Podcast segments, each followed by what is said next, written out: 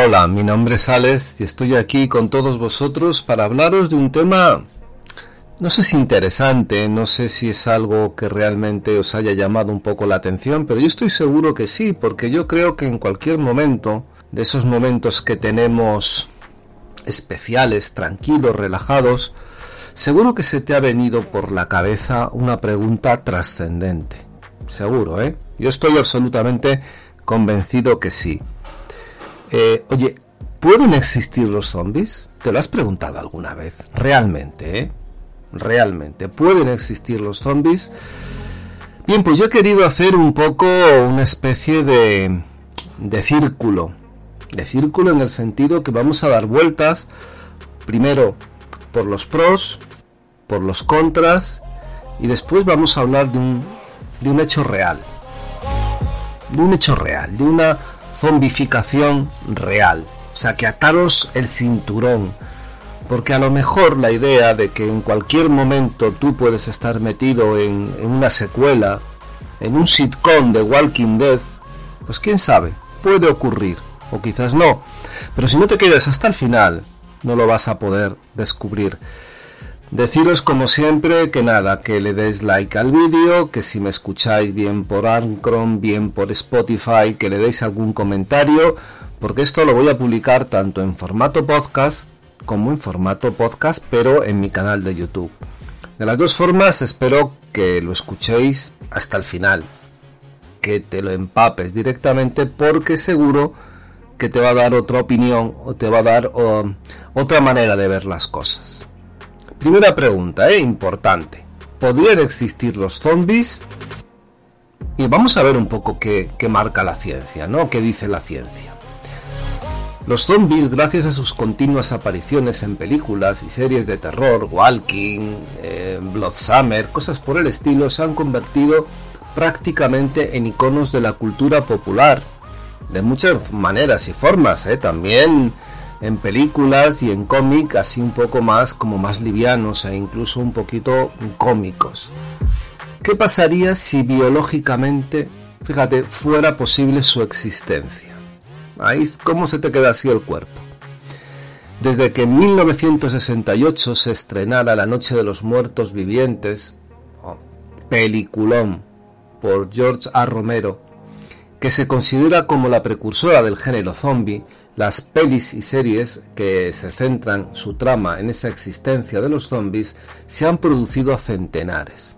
Según el portal IMDb, la web con la base de datos más, extensa en cuanto a cine y televisión hasta el día de hoy, se han producido más de 3.600 películas o series en que los zombies son el centro de acción, enfocando la temática de forma muy variada, terror, acción, ciencia ficción, drama e incluso comedia. Los zombies dan mucho juego en la industria y nosotros nos sentimos profundamente atraídos por la idea de que unos seres humanos puedan perder, valga la redundancia, toda la humanidad para convertirse en criaturas sedientas de sangre. Eso evoca en nosotros reflexiones sobre qué haríamos ante una situación así y claro, nos gustaría ver a Brad Pitt aniquilando zombies. Eso es una idea. Yo la verdad estoy más con la parte Walking Dead. ¿eh? A mí lo de la película de Brad Pitt, pues como que demasiado no. Es cierto que ahí los zombies corrían mucho más que en otros sitios. Pero bueno, yo soy fan de Walking, de Walking Dead, entonces ¿qué os voy a contar? Uno todavía piensa en la viuda como, o en Misón como, como paradigmas de esas películas zombies. Pero los zombies son algo más que ficción, podrían existir, hay zombies en el reino animal, hay alguna ley biológica que impida su existencia. Hoy hablaremos un poquito de ello y nos haremos algún tipo de preguntas sobre si los zombies son solo ficción o tienen algo de ciencia. Primero, cuidado, Parte técnica. Definamos zombie.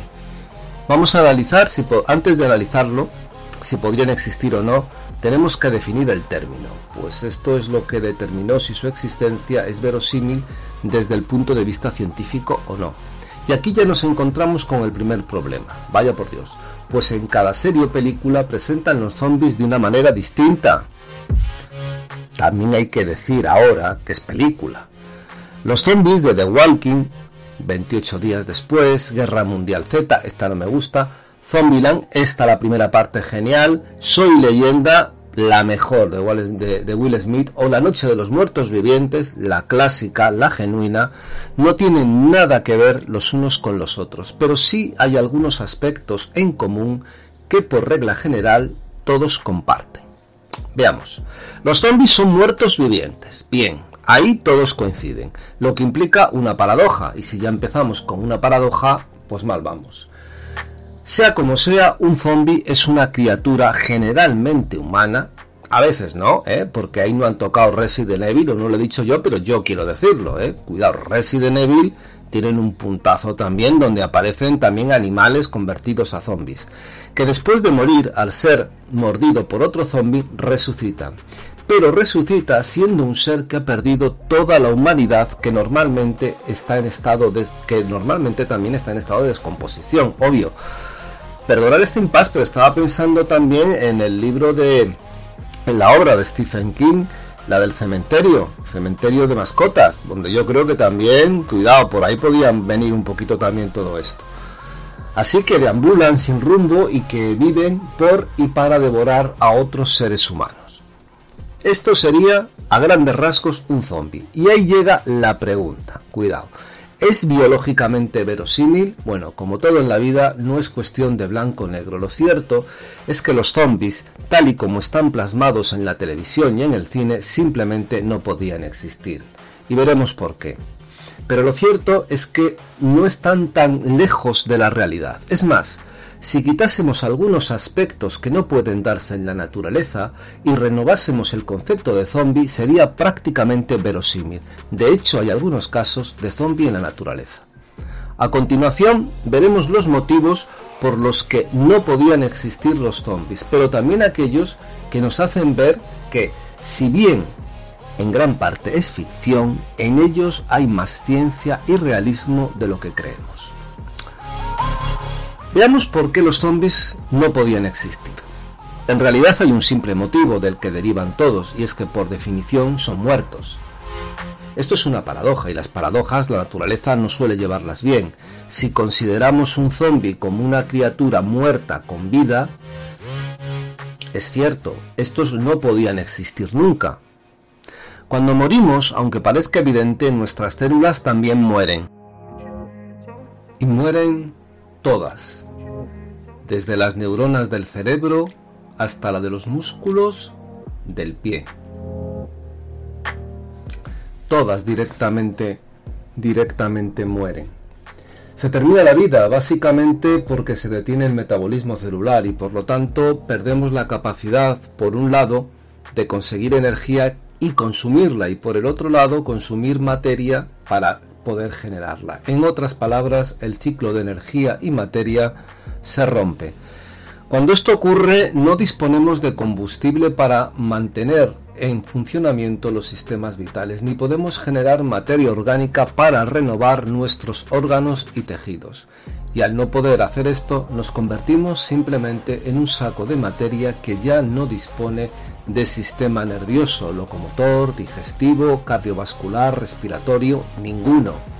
Y aquí nos encontramos con los dos primeros problemas. Por una parte, es imposible que un ser vivo muerto pueda desplazarse, básicamente porque las células muertas no podían generar la energía necesaria en forma de ATP para propiciar las eh, contracciones de las fibras musculares para la locomoción. Y por otra parte, en la naturaleza la, la resurrección es totalmente imposible. Pero, ¿y si el virus que te convierte en zombie te hace despertar? Luego volveremos, a esto, de los virus, pero tampoco no hay ningún patógeno, ni habrá nunca, que al desplazarse al sistema nervioso pueda provocar la vuelta a la vida. Esto es totalmente imposible. Cuando se produce la muerte celular no hay vuelta atrás. Como vemos, el tema de que están muertos hace bastante imposible que los zombies puedan existir. Y no solo por estar eh, por estos motivos que, que, he dicho, hay más. Y es que si son criaturas muertas significa que no disponen de sistemas inmunitarios. Por lo tanto, al no disponer de absolutamente ninguna célula inmune, están totalmente expuestos al ataque de bacterias, virus y hongos, los cuales no tendrían ningún impedimento a la hora de devorar los órganos y tejidos de la criatura. Un zombi en medio de la naturaleza serían como un filete dejado al sol. Pasado unos días no quedaría absolutamente nada.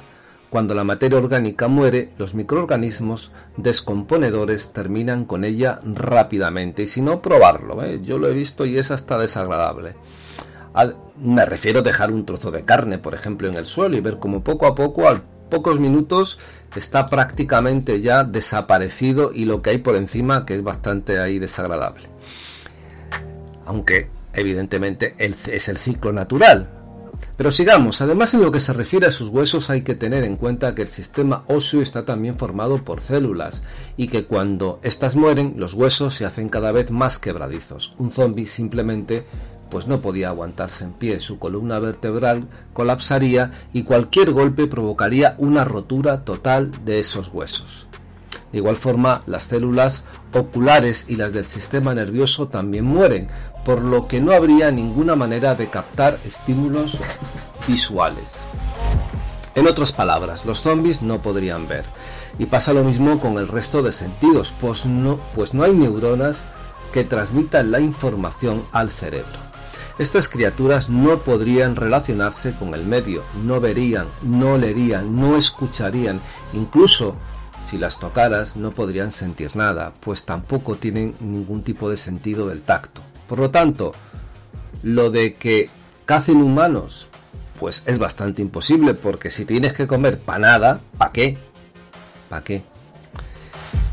Así que, como vemos, un zombie no puede existir por lo, bueno, pues por la lógica, porque están muertos. Están muertos y ya está y es algo que la naturaleza lo tiene bastante claro. Pero si quitásemos este concepto de muerte y mantuviésemos otras características, cuidado, los zombies podrían existir. Aunque nos sorprenda el tema de que las mordeduras te conviertan en, en, una criatura y que haya algo que tome el control de tu mente para que te conviertas en un ser totalmente distinto, es perfectamente verosímil. Y es más, ya sucede. Como hemos dicho, si consideramos un zombie como un muerto viviente, simplemente no pueden existir, pero si eliminamos ese concepto y nos quedamos con una criatura viva, pero que algo que se transmite por una mordedura lo convierte en un ser inhumano que no controla sus actos y que tiene tendencia a la, a la violencia y al canibalismo, cuidadín, porque no es nada inverosímil. Empecemos por el principio. Teóricamente una persona se convierte en zombie cuando otro zombie lo muerde. Es decir, podemos considerar esto como una enfermedad que se propaga a través de contacto sanguíneo. Y si vamos más allá, podemos incluso decir que lo que contagia a el ser zombie podría ser un virus que se transmite a través de las mordeduras. ¿Vale? Vamos bien. Hasta aquí, ¿hay algo raro? No, ni por asomo. Es perfectamente posible. Por ejemplo, la rabia. Es un claro ejemplo. Se trata de una enfermedad vírica que se transmite a los humanos a través de la mordedura de distintos animales, generalmente perros, murciélagos, mapache, y que tiene una letalidad del 99%. Y ahora seguramente piensas, pero la rabia no se contagia entre humanos. Y tienes razón, entonces no hay enfermedades que nos podamos contagiar las personas si nos mordemos. Pues sí, de hecho las mordeduras humanas pueden ser más peligrosas que la de los animales, pudiendo contagiar, aunque sea poco probable, enfermedades como hepatitis e incluso el virus del VIH. Así que en este aspecto no hay problema. Hay muchas enfermedades que se transmiten por contacto sanguíneo a través de la mordedura, por la saliva evidentemente, por lo que perfectamente podrían contagiar el virus zombie. Y aquí es donde llegamos al siguiente concepto, quizás el más peliagudo.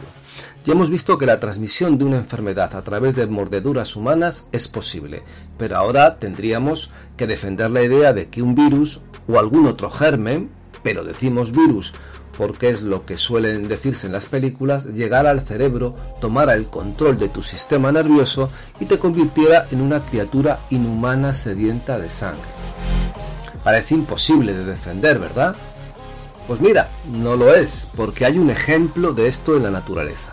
Existe unas hormigas que viven en, los en, en el alto de los árboles de la selva de Tailandia, con la mala suerte de convivir con una especie de hongo conocida como Ophiocordyceps. Yo creo que lo he, dicho, lo he leído bastante bien. Este hongo, cuando se reproduce, libera esporas, las cuales viajan por el aire. Durante este viaje, una de estas hormigas puede tener la mala fortuna de toparse con ellas e ingerirlas accidentalmente. Y en ese momento empieza algo que parece salido de, de la ciencia ficción. Las esporas de este hongo son capaces, una vez dentro de la hormiga, de desplazarse hacia su sistema nervioso y una vez allí toman el control de su comportamiento. Esto suena bastante a zombie, ¿verdad? Al principio la hormiga sigue con su vida normal, pero a medida que el hongo crece y se desarrolla, libera una especie de sustancia química que interfiere en su sistema nervioso de una manera tan fuerte que la hormiga ya no controla absolutamente nada de su conducta. La hormiga se ha convertido en una zombie. Y cuando llega a este punto, las hormigas empiezan literalmente a deambular sin dirección, como hacen los zombies en las películas, y tienen una serie de convulsiones que provocan que caigan de los árboles. Esto es lo que realmente quiere el hongo. El suelo es más húmedo y fresco, por lo que es mejor para su crecimiento. Llegados a este punto, el hongo ordena a la hormiga que se aferre a una hoja y cuando ha hecho esto, el hongo mata definitivamente a la hormiga y empieza a desarrollarse para generar esporas que vuelan a infectar a otras hormigas. Entonces, ¿existen zombies en la naturaleza? Sí, que se lo digan a las hormigas. Por lo tanto, la transmisión de una enfermedad zombie a través de la mordedura entre personas como la existencia de patógenos que toman el control del sistema nervioso central es perfectamente posible. Y en este sentido, los zombies sí serían algo posibles. Entonces, ¿pueden existir los zombies? Volvemos otra vez al punto, depende de qué entiendas por zombie.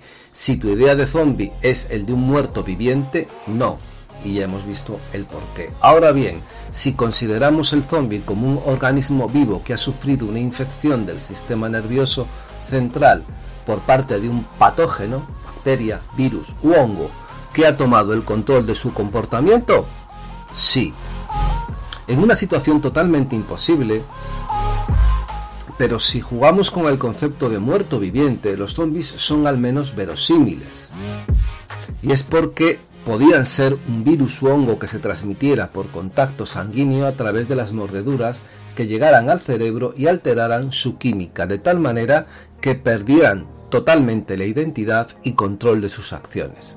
Y ya puestos a imaginar, ¿podría ser ese patógeno en cuestión igual que el hongo de hormiga que quiera llevar a las plantas para generar esporas con la finalidad de expandirse y propagarse alterar nuestro comportamiento de tal modo, de tal modo que nos hiciera querer morder y comer a otras personas?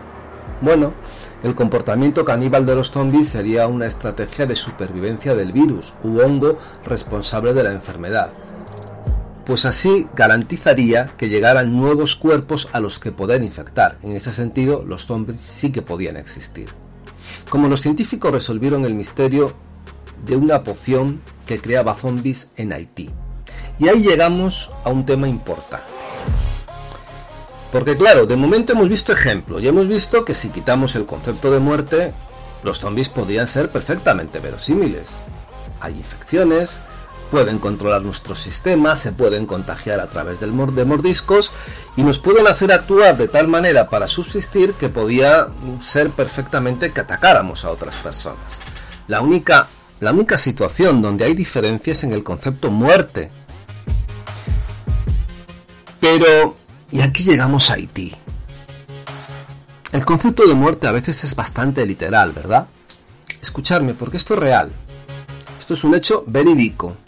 Verídico, verídico, verídico.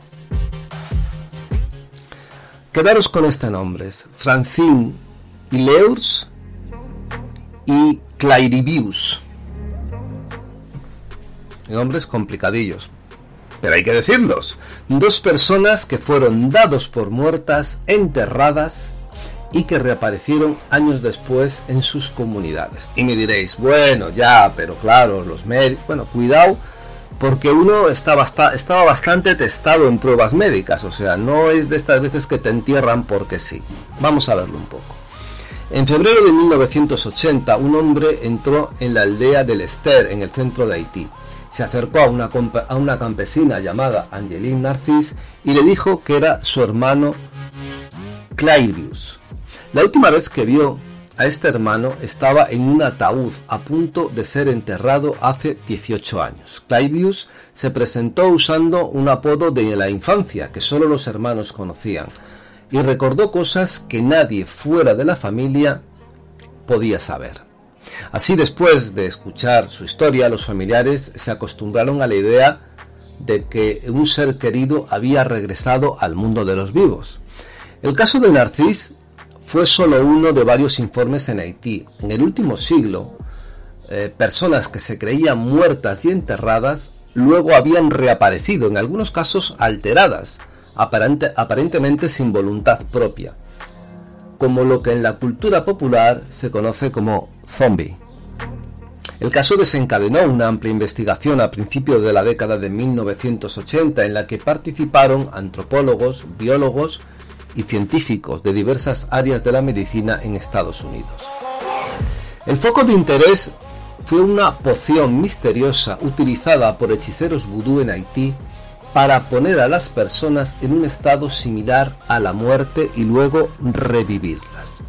Narcís dice haber sido resucitado la noche de su entierro y forzado a trabajar en la hacienda de un hechicero vudú.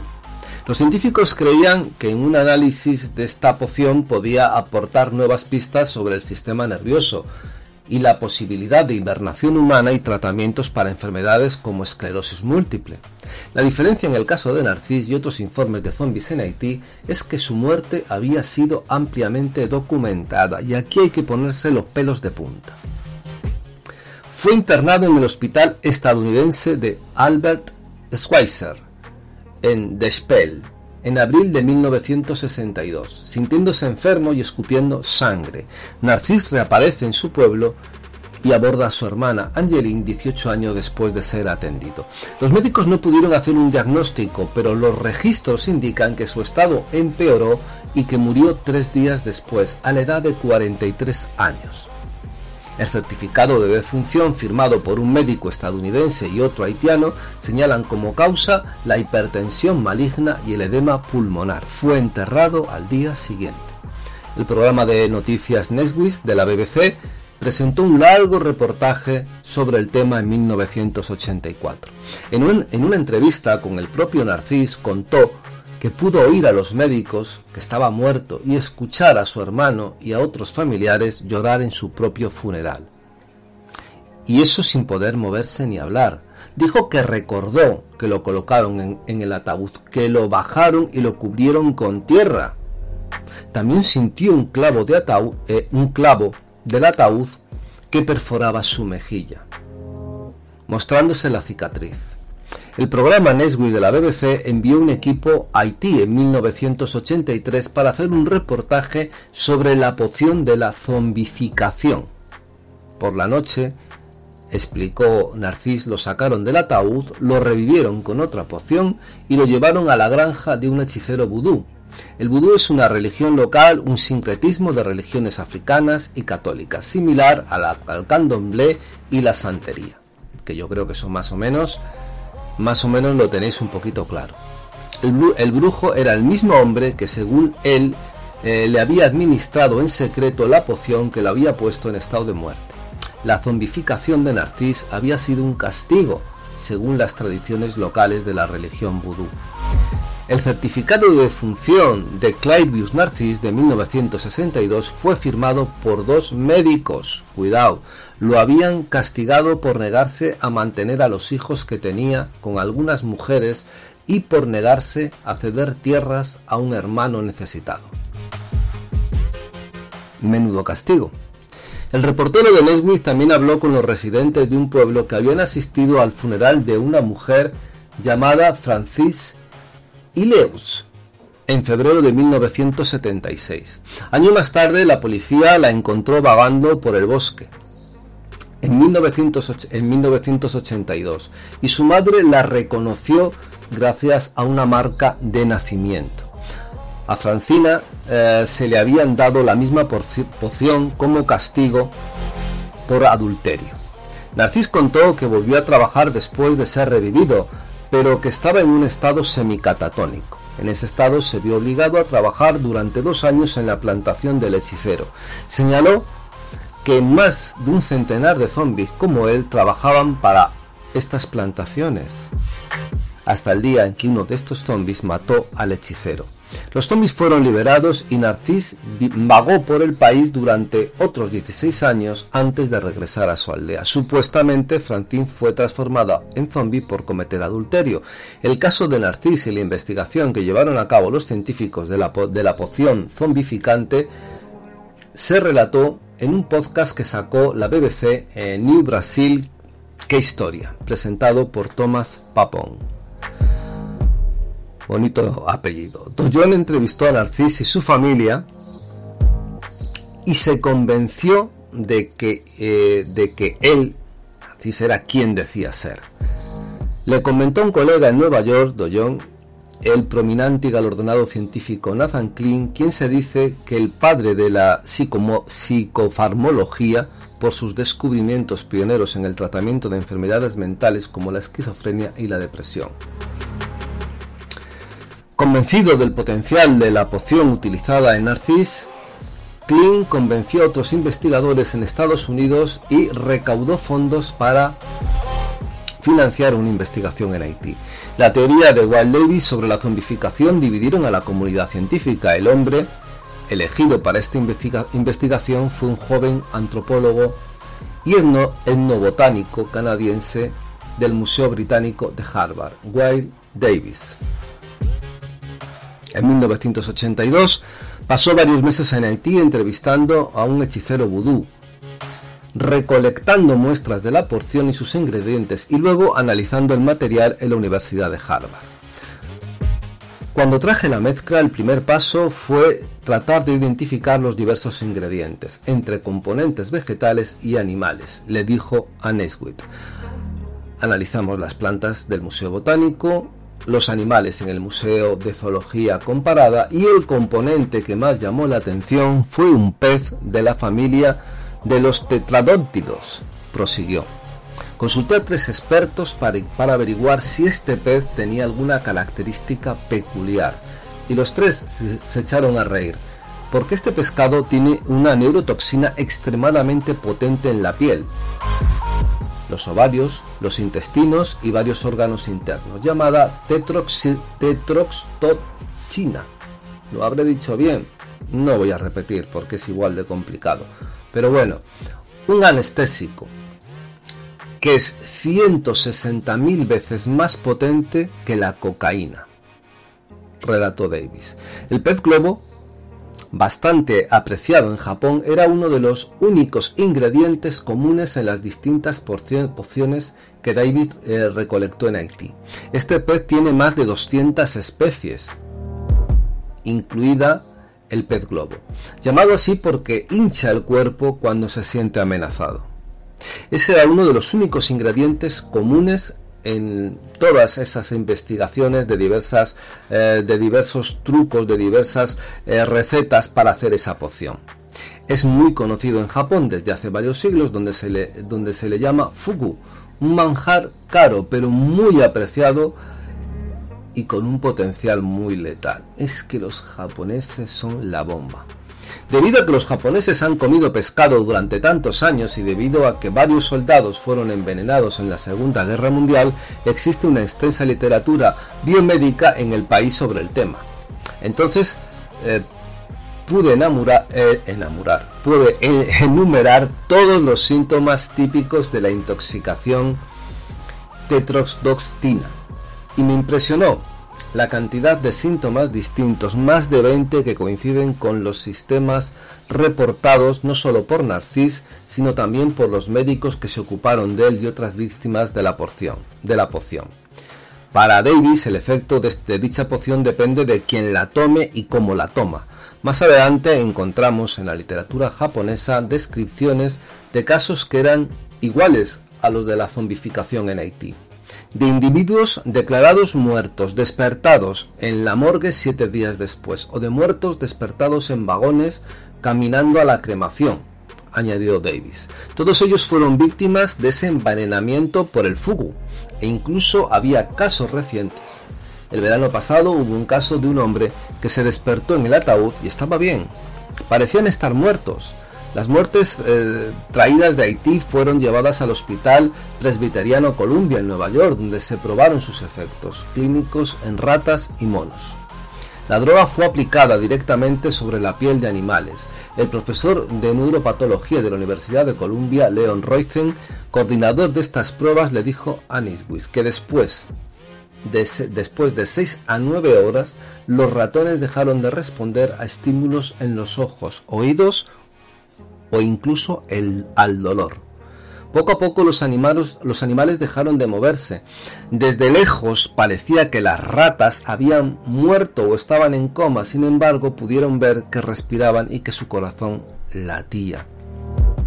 Y retraían sus músculos cuando eran estimulados por electrochoques en las extremidades. Algunos de estos ratones permanecieron en esta situación hasta 24 horas, pero de hecho desde la distancia parecían estar en coma o muertos.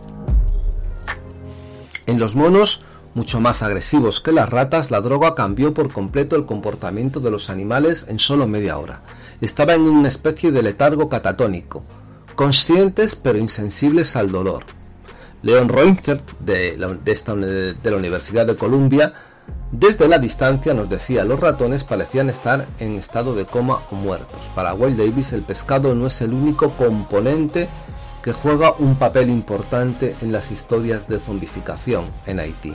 Otro sería una planta de la familia de las daturas utilizada tradicionalmente por varios pueblos indígenas de Centroamérica, la famosa hierba del diablo, del libro del mismo nombre que definía Carlos Castaneda es una datura. Tiene propiedades alucinógenas y la intoxicación con la planta puede provocar de todo, desde delirios y alucinaciones hasta desorientación, comportamiento sumiso y apático. Davis se informó sobre sus hallazgos y experiencias en Haití en el libro La serpiente y el arco iris, un gran éxito de ventas en 1985, que fue adaptado al cine y que en 1988 Wes Craven hizo eh, la famosa película, su famosa película La serpiente y el arco iris o La maldición de los muertos vivientes. Actualmente Davis es un profesor de antropología en la Universidad de Columbia, autor de varios libros sobre culturas indígenas y fue nombrado uno de los eh, exploradores del milenio. Entre tanto, sus teorías de la poción y la zombificación fueron bastante criticadas y dividieron pues a los científicos, evidentemente. Científicos estadounidenses examinaron eh, las muestras en 1986 y dijeron haber encontrado restos insignificantes de esa tetrodoxitina y que no habría fundamento, eh, fundamento real sobre el papel de la sustancia sobre esa zombificación. Por otro lado, científicos suizos identificaron cantidades mayores en las mismas muestras. El antropólogo cree que el efecto de la poción, así como de otras drogas, depende de quién las tome y de cómo las toma. Bueno, factores como la expectativa sobre la acción de la droga y el conjunto de creencias, costumbres y presión social es, el, en donde está inmerso el individuo, es lo que realmente tiene un gran peso. Clairvius Narcís, que pasó a vivir con su familia desde su retorno al pueblo, murió en 1994 a los 72 años de edad. Y eso no es todo, amigos y amigas, porque en, eh, esta droga zombie lo usó dictadores en Haití precisamente, mm, precisamente para eso. Pues de alguna manera para revivir y adoctrinar en el sentido de convertirles en verdaderos en verdaderos zombies. Evidentemente no muertos, pero sí en ese proceso habían dejado de alguna manera de ser de ser personas. De Valier en, Haití con los famosos Tonton Macut lo utilizó durante mucho tiempo, durante toda su dictadura, esa extraña, esa extraña sustancia. Bueno, no sé si os ha entretenido, si os ha gustado, hemos visto casos curiosos, pero no digáis que no, no digáis que no, porque es un poco lo que decía, depende de a lo que llames zombie, depende de cómo lo estructures y depende de a lo que te refieras. Pero quizás, quizás, la idea del zombie no es tan descabellada como podías pensar. Un besito muy fuerte, os quiero mucho y sobre todo, sobre todo disfrutarlo, disfrutar estos días de calor, escuchar esto por favor hasta el final y si me lo estás viendo en mi canal de YouTube, pues ¿qué te cuesta darle un like? Si lo ves en Angron o lo ves en Spotify, dame un comentario porque yo los escucho, lo leo todo, lo leo todo. Y cuidado, que vienen, vienen leyendas, vienen fantasmas, vienen vampiros, vienen asesinos en serie. Vamos a ir al meollo, al meollo del asunto, a la yugular. Os quiero. Chao.